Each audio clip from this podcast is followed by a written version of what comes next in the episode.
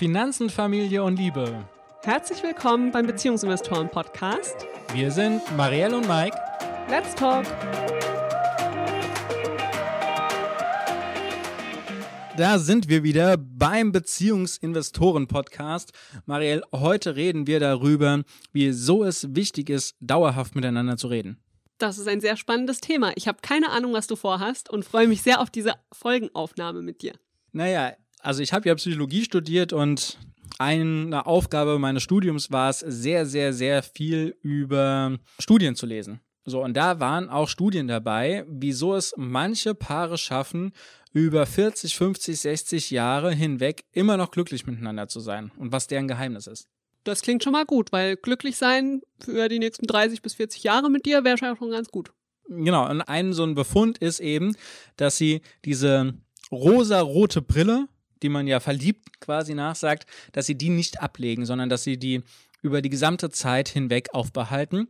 Was nichts anderes bedeutet, als dass quasi äh, schlechte Angewohnheiten oder Sachen, die einen stören, gar nicht auffallen, weil die durch diesen Filter der Brille einfach entfernt werden. Also ich kenne kein Paar, bei dem das so ist, dass die rosarote Brille für immer so da ist. Ich habe durchaus Dinge, die mich an dir stören. Ist jetzt unsere Beziehung nicht glücklich deshalb? Nein, das würde ich jetzt nicht sagen, sondern es gibt noch eine zweite Methode, an der man bewusst arbeiten kann, die man bewusst einsetzen kann. Denn diese rosa-rote Brille, ob ich die jetzt habe oder nicht, hm, das liegt nicht so wirklich in meinem Einflussbereich. So, und was man machen kann, ist, sich ein Leben lang jede Woche weiter kennenzulernen. Das klingt jetzt schon mal ganz schlüssig. Da werden wir jetzt bei dem Punkt miteinander reden. Verstehe ich das richtig? Genau, da werden wir jetzt an dem Punkt miteinander reden. Weil, ich meine, wie gut kennst du dich selbst? Hm, ganz gut, aber sicherlich kenne ich auch noch nicht alles. Ich glaube, ich habe auch einiges von mir tatsächlich durch dich kennengelernt. Aber wir haben uns halt auch sehr früh kennengelernt. Okay, wenn wir erstmal sagen würden, von 0 bis 100, 0, du kennst überhaupt nichts von der Person, also eine quasi völlig dir unbekannte Person, und 100, du kennst alles, alle Gedanken, alle Gefühle, alle Zusammenhänge. Wo würdest du dich selbst einordnen, wie sehr du dich kennst? Naja, schon bei 80, 90 Prozent. Okay, 80, 90 Prozent, ne? Und das ist, obwohl du dein gesamtes Leben mit dir selbst verbracht hast, jeden Gedanken gehört hast und jeden Gedanken gesehen hast. Und trotzdem ist es ja eigentlich dann ein fast unfassbar niedriger Wert, den du jetzt bei dir selber ansetzen würdest. Naja, ist es bei dir anders? Also, ich meine, man ist doch manchmal auch von sich selber überrascht oder erinnert sich ja auch nicht an alles in seinem Leben, ja? Es gab ja auch so ein paar erste Lebensjahre, da erinnere ich mich ja nicht dran aber die haben mich ja trotzdem wahrscheinlich geprägt, warum ich jetzt so bin, wie ich bin. Also ich würde schon sagen, dass es manchmal Momente gibt, wo ich bestimmte Gefühle habe oder Gedanken habe, wo ich nicht so genau weiß, wo die jetzt herkommen, weil ich dann erstmal ergründen muss. Und das sind dann so diese 10, vielleicht ein bisschen mehr Prozent von mir selbst, die ich ja auch noch kennenlernen möchte und sollte. Also bei mir wird es nicht anders aussehen. 80 Prozent weiß nicht, ob ich so niedrig gehen würde, aber so 85, bisschen über 90 Prozent würde ich auch sagen. Du bist ja auch schon älter als ich. du meinst der Anteil im Leben, der bei mir unbewusst im Kleinkindalter stattgefunden hat, der, der schrumpft quasi zu den restlichen Jahren. Willst du das sagen? Naja, eigentlich wollte ich sagen, dass du schon ein paar Jahre mehr Zeit hattest, dich selbst kennenzulernen. okay, okay. Genau, so.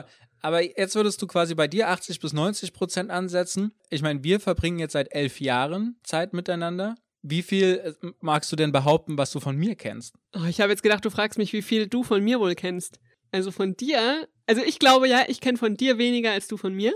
Aha. Ich tippe mal, ich kenne von dir vielleicht 50 Prozent. Okay, 50 Prozent, das ist natürlich schon sehr, sehr viel. Findest du? Na, wir reden ja auch jeden Tag miteinander seit elf Jahren. Das stimmt, das stimmt. Aber man muss dir überlegen, das sind alle Gedanken, alle Träume, alle Vorhaben, alle Wünsche, alles, was peinlich oder unangenehm ist, alle Erfahrungen, alle Erlebnisse, alles, was ich in meinem Leben bisher gesehen habe, wäre ja damit drin. Naja, die Frage ist ja, ob das, was ich denke, was du mir alles erzählt hast, alles ist oder wie viel du mir verheimlichst. Also ich hätte halt spontan bei mir selbst gesagt, ich glaube, dass du von mir 60 Prozent kennst. Ungefähr. Mhm. Und dann habe ich mir halt gedacht, naja, ich kenne von dir weniger als du von mir. Also habe ich mal 50 gesagt, aber vielleicht kenne ich von dir auch nur 40 Prozent, weil du mir nichts erzählst. Äh, genau, so, und jetzt, jetzt könnt Genau. Jetzt, nein, nein, genau nicht darauf bezogen. Aber jetzt haben wir ja schon mal eine ganz interessante Konstellation. Man kennt sich selbst gar nicht zu 100 Prozent und man kennt seinen Lieblingsmenschen, den Lieblingsmenschen, noch viel weniger. Jetzt überlegt einfach mal zu Hause, wie das bei euch ist. Wie gut kennt ihr euch selbst und wie gut kennt ihr den Menschen, der euch am nächsten steht? Was würdet ihr da zu Hause jetzt sagen? Das ist genau das, worauf ich hinaus will. Wenn man sich einmal die Woche Zeit nimmt und eine halbe Stunde, Stunde sich gegenseitig zuhört, was der Lieblingsmensch zu erzählen hat, dann kommen da einfach ganz neue Sachen dazu. Man hört quasi nie auf, sich kennenzulernen, weil wir hören ja auch nie auf, neue Erfahrungen zu sammeln.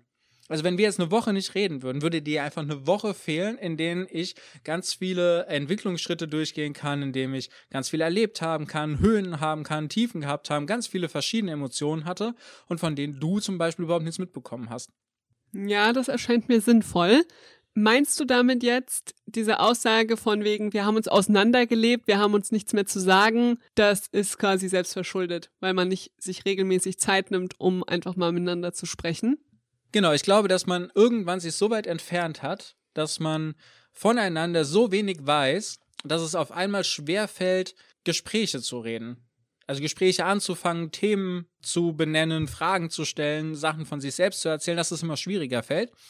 Und dann ist man an diesem Punkt, ja, man hat sich jetzt auseinandergelebt. Also das ist eine bewusste Entscheidung oder eine, eine unbewusste Entscheidung, aber man selbst trifft diese Entscheidung, sich nichts mehr zu sagen oder nichts mehr zu erzählen. Okay, aber jetzt ist es ja schon so, dass es einfach Lebensphasen gibt, in denen es schwieriger ist, miteinander zu reden, ja, oder sich die Zeit füreinander zu nehmen. Also ich erinnere mich jetzt nur mal an die erste Zeit mit unserem Babyinvestor zum Beispiel. Da haben wir jetzt nicht so viel geredet. Da waren wir froh über jede Sekunde, die wir irgendwie schlafen konnten und in der wir einigermaßen wussten, was wir tun. Also das mal als Beispiel. Ich kann mir vorstellen, dass es auch zum Beispiel sehr stressige berufliche Phasen gibt. Ich meine, das hatten wir auch schon, wo man einfach nicht so viel Zeit hat füreinander, ja, oder miteinander zu sprechen. So, aber das ist doch jetzt schon ganz interessant. Was heißt denn nicht so viel Zeit hat? Ich meine, wir haben alle 24 Stunden und sieben Tage in der Woche. Und was bedeutet jetzt nicht so viel Zeit zu haben? Na, dass man sich nicht die Zeit dafür nimmt, ja, dass man sich die Zeit eher fürs Schlafen oder Fernseh gucken oder andere entspannen nimmt als füreinander. Ist schon blöd. Genau, das heißt, man setzt die Prioritäten anders. Und das heißt, den Lieblingsmenschen stuft man in dem Moment in der Priorität ab. Das kann für einen gewissen Zeitraum nötig sein, in Anführungsstrichen. Also zum Beispiel jetzt, man wird zum ersten Mal Eltern und es ist einfach so viel, was auf einen einprasselt dann kann das schon mal zurückgestellt werden oder man hat das Gefühl, dass es notwendig ist, das einzusparen. Aber hilft es denn dann wirklich? Hilft es denn wirklich in einer solchen belastenden Situation, den jeweils anderen Menschen außen vor zu lassen? Nee, wahrscheinlich nicht.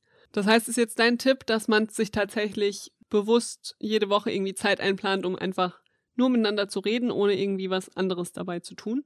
Genau. Und wenn man nicht weiß, worüber man reden soll? Dann kann man auch einfach schweigen es gibt ja zum Beispiel die Möglichkeit, wie man sowas jetzt gestalten kann.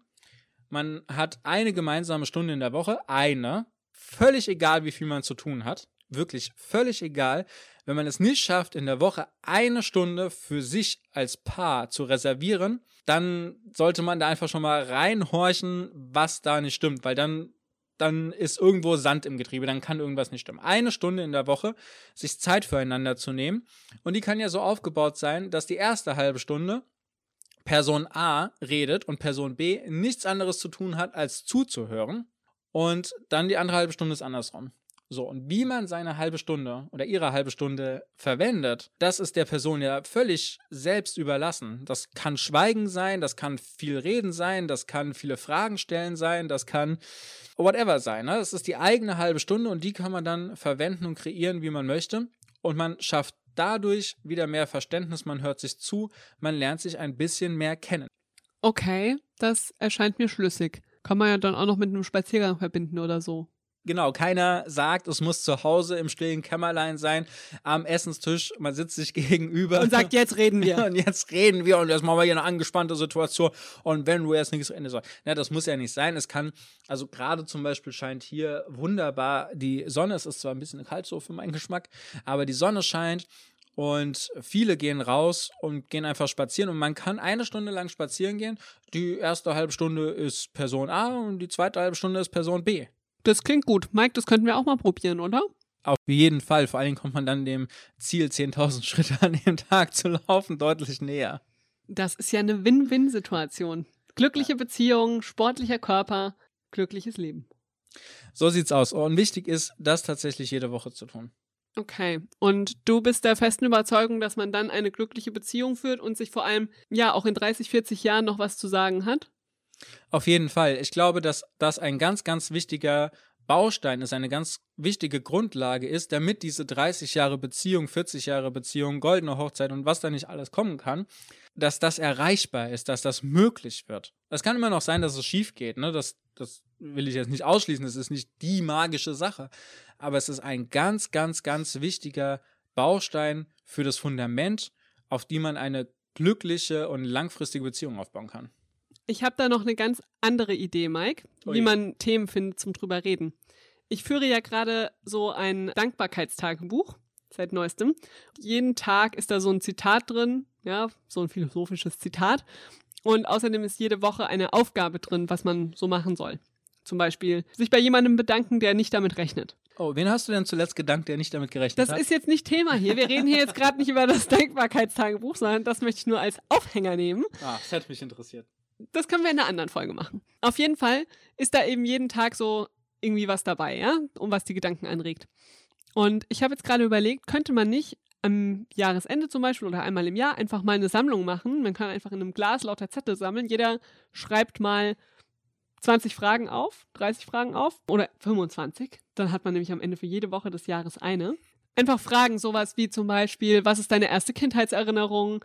Was ist deine Lieblingseissorte? Was auch immer. Egal was. Irgendwelche Fragen, um sich eben besser kennenzulernen. Und dann zieht man jede Woche eine Frage zusammen, wenn man eben seine Gesprächszeit hat und spricht darüber. Wäre das nicht spannend? Das wäre durchaus spannend, wobei ich sagen würde, lasst einfach auch Raum für die aktuellen Dinge. Also ja, man kann das bestimmt mit einfließen lassen und man kann da mal so eine Fragerunde machen und was einen eigentlich schon immer mal interessiert hat oder was sich vielleicht auch verändert hat im Vergleich jetzt zu vor einem Jahr oder zum Anfang der Beziehung. Ja, vor allem sind es halt Sachen, über die man so jetzt nicht spricht, ja. Ich habe dich jetzt noch nie gefragt, was ist denn eigentlich deine Lieblingseissorte, Aber du sondern weißt das, oder? ja, ich denke, dass ich es weiß, aber es verändert sich auch irgendwie Ja, ständig. komm, da haben wir so oft schon drüber gesprochen. Mm, okay. nicht, nicht, wenn wir zur Eisdiele gehen, sondern wenn wir zu Hause unser Abendeis. Ach so, dieses, diesen Oreo-Keks da oder nee, diese- Cookies and Cream. Genau. Heißt es, ja. Ah, Also, weißt du es doch. ja, weiß ich. aber ich weiß zum Beispiel nicht, was du als Kind immer für ein Eis gegessen hast. Ich weiß, was ich immer für ein Eis gegessen habe. Ich habe immer dieselbe Kombi gegessen. Aber ich glaube, ich weiß es nicht von dir. Bei mir hat sich da nichts geändert. Aber, du isst ja jedes Mal eine andere Kombination. Aber das ist ja jetzt auch nicht Thema. Wir schweifen gerade etwas ab. Wir Also, reden miteinander. genau, wir, wir reden miteinander, lernen aber, uns kennen. Live vor dem Mikrofon. wunderbar, wunderbar. Also, ich glaube, du bekommst eine Idee davon, wie das Ganze funktionieren kann. Wirklich diesen Raum lassen für aktuelle Themen. Weil, was ich A, aus meinem Studium kenne, aber natürlich auch persönlich kenne, und das wird mit Kind tatsächlich nochmal etwas schwieriger, ist das, was so am Tag über passiert, wenn man nicht zusammen ist, da können ganz, ganz, ganz viele Emotionen, Gedanken und Erlebnisse dabei sein und die möchte man teilen. Und man hat eigentlich nicht diesen Raum dafür herzugehen. Also vielleicht hat man sich auf der Arbeit so richtig massiv geärgert oder man hat einen totalen äh, Gewinn eingefahren und man hat irgendwas Großartiges erreicht. Und man braucht diesen Raum, um diese Sachen erzählen zu können und sich diesen Raum zu geben. Das, das ist total wichtig und das schweißt zusammen und das, das sorgt für mehr Verständnis, für mehr Gemeinsamkeit und damit auch für eine langfristige und glückliche Beziehung. Ja, und es ist vor allem halt auch super wichtig, das zu tun, neben all den To-Dos, die man bespricht, gell? Weil worüber man natürlich als Paar ab einem gewissen Punkt oft redet, ist, wer macht als nächstes das, wer muss noch das machen und warum hat der und der das nicht getan. Und Also- davon mal wegzukommen, Genau, ganz konkret. Sich kennenlernen bedeutet nicht zu entscheiden, wer den Müll runterbringt. Bedeutet auch nicht zu entscheiden, wer jetzt heute Abend was kocht oder was, ähm, was man einkauft. Das, das sind Alltagsthemen, das hat nichts mit euch kennenlernen zu tun. Viel spannender wäre zum Beispiel, wenn wir jetzt beim Haushalt bleiben, schon mal die Frage, ist denn unser Haushalt so aufgeteilt, wie wir uns das gerne wünschen? Oder hat jemand das Gefühl, zu viel zu tun oder zu wenig zu tun? oder statt dem, wer kocht was, was ist eigentlich dein Lieblingsessen, Mike? Ja, auch das müsstest du wissen. Fällt mir ein, habe ich schon lange nicht mehr gehabt. Das wäre mal wieder eine gute Sache. Ich würde sagen, das ist ein Holzfällersteak mit Bohnen und Speck. Und rohen Zwiebeln. Oh ja. Ja. Also, magst du noch mal zusammenfassen, was wir jetzt in den letzten Viertelstunde besprochen und herausgefunden haben? Jetzt soll ich das zusammenfassen. Du bist doch der studierte Psychologe. Äh, natürlich, aber ich habe das Wissen ja schon und du hast es ja jetzt quasi für dich mitgenommen. Was hast du denn für dich rausgezogen? Also, ich habe gelernt in den letzten 15 Minuten, dass es sich definitiv lohnt, als Paar miteinander regelmäßig zu sprechen und das nicht nur über Alltagsdinge, sondern diese Zeit wirklich zu nutzen, um sich besser kennenzulernen. Und dass man da auch nicht immer sprechen muss, habe ich mir gemerkt sondern dass es darum geht, einfach Zeit miteinander zu haben und es ist auch in Ordnung, wenn erstmal nur einer spricht und erzählt oder man vielleicht auch die Zeit mal zehn Minuten zum Schweigen nutzt, ja, und sagt, okay, ich bin im Moment gerade aus den und den Gründen super leer und möchte einfach mit dir zusammen schweigen. Auch das ist eine Art, sich mehr kennenzulernen, aber halt den Fokus auf, ja, die nächsten Prozente des Gegenübers zu legen und ja, sich besser kennenzulernen. Dass das das Ziel ist dieser Gespräche und dass man so eben die Partnerschaft langfristig glücklich und spannend halten kann. Äh, so sieht's aus. Und wir haben jetzt auch noch mal ein persönliches Beispiel ganz am Ende. Unsere Flitterwochen, als wir in Australien losgefahren sind, die ersten Tage haben wir eigentlich nicht miteinander geredet. Wir waren nur zu zweit, also wir hatten keine Freunde dabei, wir hatten kein Internet, wir hatten keinen kein Kontakt jetzt, weil wir auch mit diesem Camper einfach auf irgendwelchen vereinsamten Campingplätzen gestanden haben. Das heißt, wir waren wirklich nur zu zweit und wir haben aber nicht miteinander geredet die ersten Tage, sondern es war nur ein Schweigen und ein dieses alles, was so in den letzten Jahren da war, für sich erstmal fallen lassen, gehen lassen und dann auf einmal ging das Reden los und dann, dann wurde es auch spannend und dann ging es in eine Tiefe rein, die wir bis dahin äh, schon lange nicht mehr hatten. Ja, und das ist, glaube ich, das, was ich eben auch meinte, gell? Das Schweigen braucht es manchmal einfach. Und das tut einfach sehr, sehr gut und schweißt auch näher zusammen und schafft dann auch wieder Raum, den man dann mit den neuen Gesprächsthemen füllen kann. So sieht's aus. Wenn dir die Folge jetzt gefallen hat, dann lass uns doch ein Like da oder ein Feedback oder was noch viel besser ist, empfehle sie gerne jemanden weiter, wo du sagst, das könnte die Person interessieren. Oder eine Bewertung. Das habe ich ja schon Auf gesagt. iTunes Ja. oder auf einer anderen Podcast-Plattform. Mike fällt kein Schlusswort ein. Deshalb wünsche ich euch eine schöne Woche. Wir freuen uns schon, euch nächste Woche wieder im Beziehungsinvestoren-Podcast zu hören. Und ja, habt eine gute Zeit bis dahin. Tschüss. Ciao, ciao.